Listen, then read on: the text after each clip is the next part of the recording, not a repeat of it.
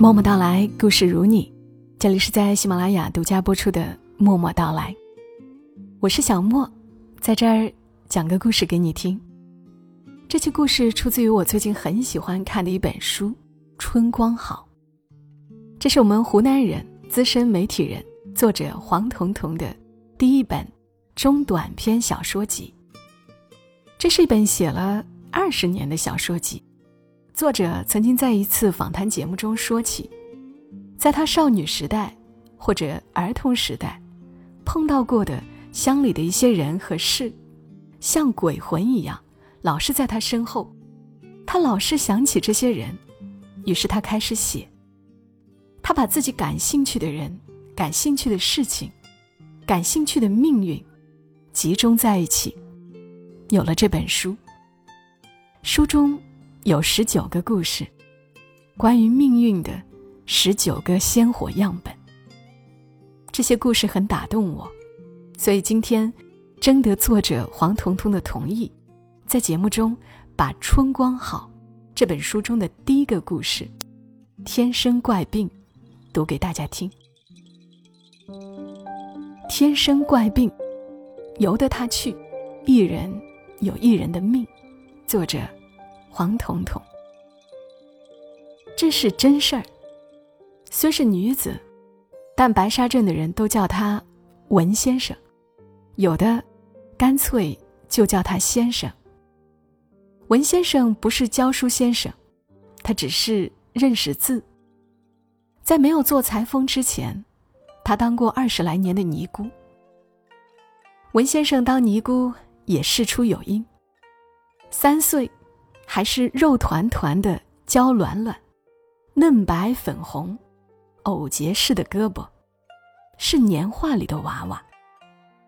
却得了怪病，看见肉就哭，凡菜沾了猪油必呕。文先生家里颇有一些田地，变卖了，到处寻访名医，总也治不好，不吃不喝，日夜啼哭。总是不断的生病，不断的生病，不断的生病，人变成一根筋。都说，只怕活不长。算命先生来算过命，说他命格硬，必须离家，至少百里之外。无论与娘家还是夫家，都没有缘分。九岁上，母亲带文先生来观音庵。一跨进院门，他高高兴兴在院子里转圈儿，刚好离家百里。母亲想起算命先生的话，就将他留下。一留下，神奇的，什么病也不生了。两个老师姑，三个师姐，两三个时辰打坐，两三个时辰种菜，再一两个时辰操持杂物，浆洗衣衫。青灯古佛，荒山小庵。文先生从九岁长到三十，细白一张脸，秀丽风致，法名慧定。有来安堂的香客见了，多会顿足吸气。可惜了，可惜了。文先生只会合掌低头，轻轻走过。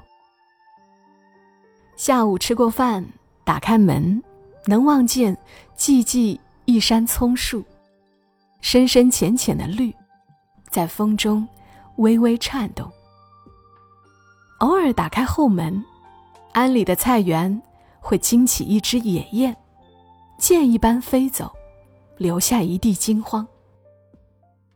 三十岁的时候，文先生也做了师傅，才做了师傅。安就没有了，改成邮政所。镇里的干部们说，新社会没有尼姑，于是，这世界上有了文先生。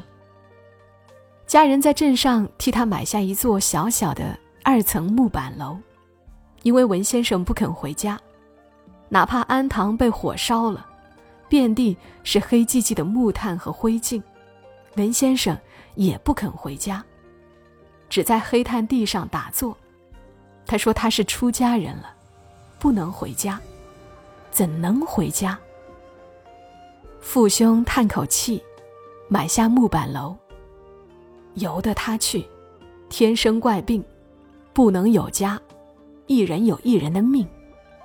木板楼下做门面，白天给人裁剪衣裳，夜里依旧打坐，也没人管他。镇里的群众和干部都说文先生是天生怪病，由得他去，一人有一人的命。日月穿梭，也这么一剪刀一剪刀的过，也平和如昔。小木楼还是再添了一位主人，那是文先生从水里救出来的水鳗。镇上管结过婚的妇人。都叫妈，水妈是邻镇人，嫁来白沙镇才一年，就穿了孝衣，无儿无女，想不开了，跳了河。恰又被文先生看见，呼了人救了上来。水妈说：“文先生，你救了我，我就跟你修行。”从此木板楼就有了两位主人。文先生管外务，裁剪交接；水妈管内务，洒扫庭院，做饭生炊。衣五毛，裤是两毛，做得精细干净，活儿倒是不断。有时有碰上破衣烂衫的乞丐，叫他进来吃一碗饭，喝一杯水，走的时候再给一件整齐衣裳。也是有的。镇上的人数百上千，开始觉得奇怪，久了就习惯了。更有不少受丈夫打的、被婆母冤的女子上门，借着裁衣之故上门哭诉。文先生只是听着，倒也不多说一句。他越发精瘦了，长脸，爱穿一身白。一边做活计一边听，站在屋顶玻璃射下的一束阳光里，化在了光里。富人们得寸进尺，送件布料来做，有时还家缠着要文先生写封信、认个文书什么的。因为文先生认识字，他和善，也不收钱，于是来的人愈发多了。文先生的瓦房门口，一天到晚川流不息。镇领导也觉得奇怪，问文先生在里面做了什么，说了什么。如果是封建迷信，就要禁了他。没有说什么，临了，最多说我跟你点炷香。这香在屋子里腾腾挪挪，慢慢消散。然后妇人们再走出门时，肩上豁然就轻快了。这真是奇怪。镇领导又派好几个女干部去做过，都是如此，并无假话。文先生照例只是一边做活计，一边听人说话。进了他的堂屋，就觉得阴凉干净，隐约闻到木梁的沉香，布匹的清香。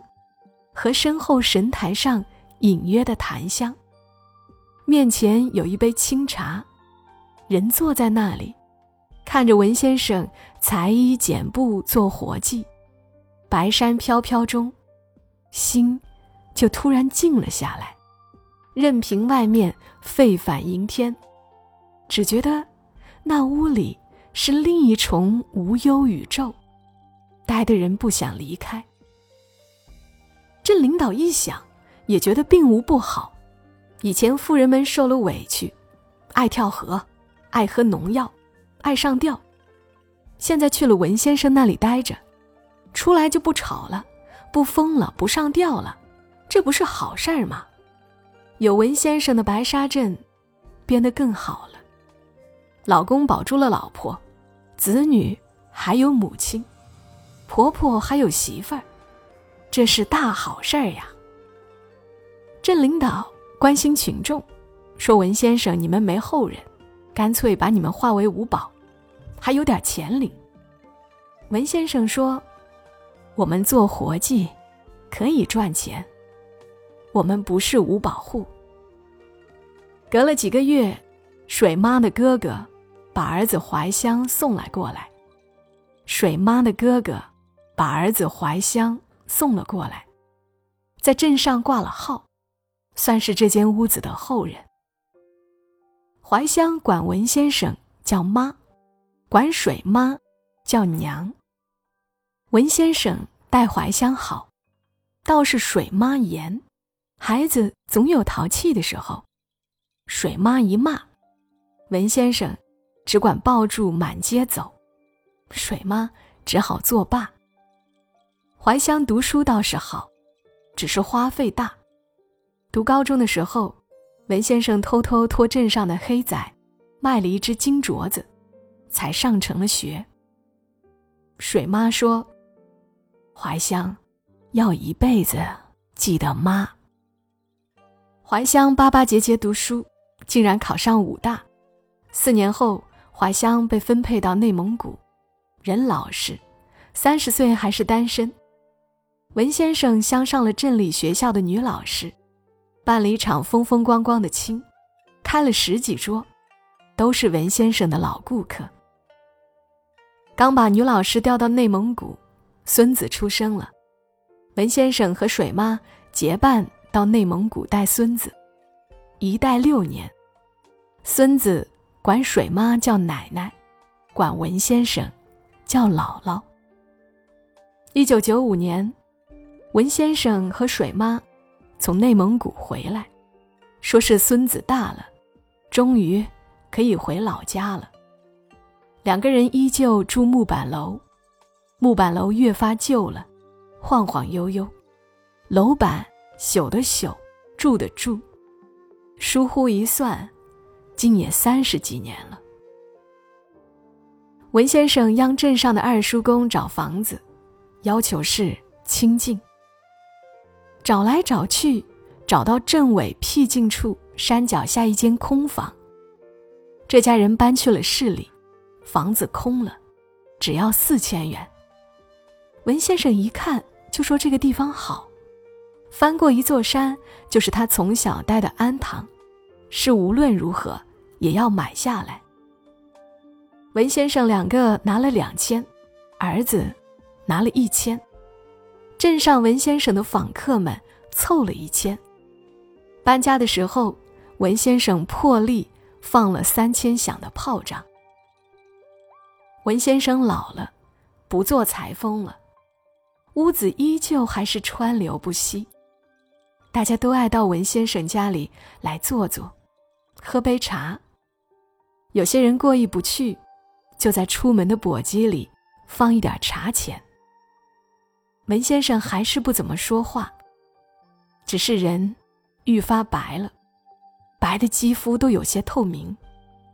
大家都说文先生果然是天生怪病，人老了只会越来越黑，怎么有人？到愈来愈白的水妈比文先生小了差不多十岁，怎么如今却比文先生老相？文先生反倒和从前一个样子，清清爽爽，行路如风。水妈说他哪能和师傅比？师傅是老神仙。又是十年。十年之后，有个夏天特别热。水妈先走，终年七十九。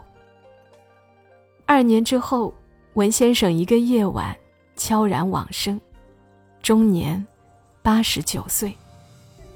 怀香把他埋在母亲水妈的旁边，碑上写的是“慧定师傅”。好啦，这个故事读完了。如果你也喜欢看故事，向大家推荐我正在看的这本书《春光好》。谢谢作者黄彤彤，谢谢你的收听，祝你一夜好眠。小莫在深圳，和你说晚安。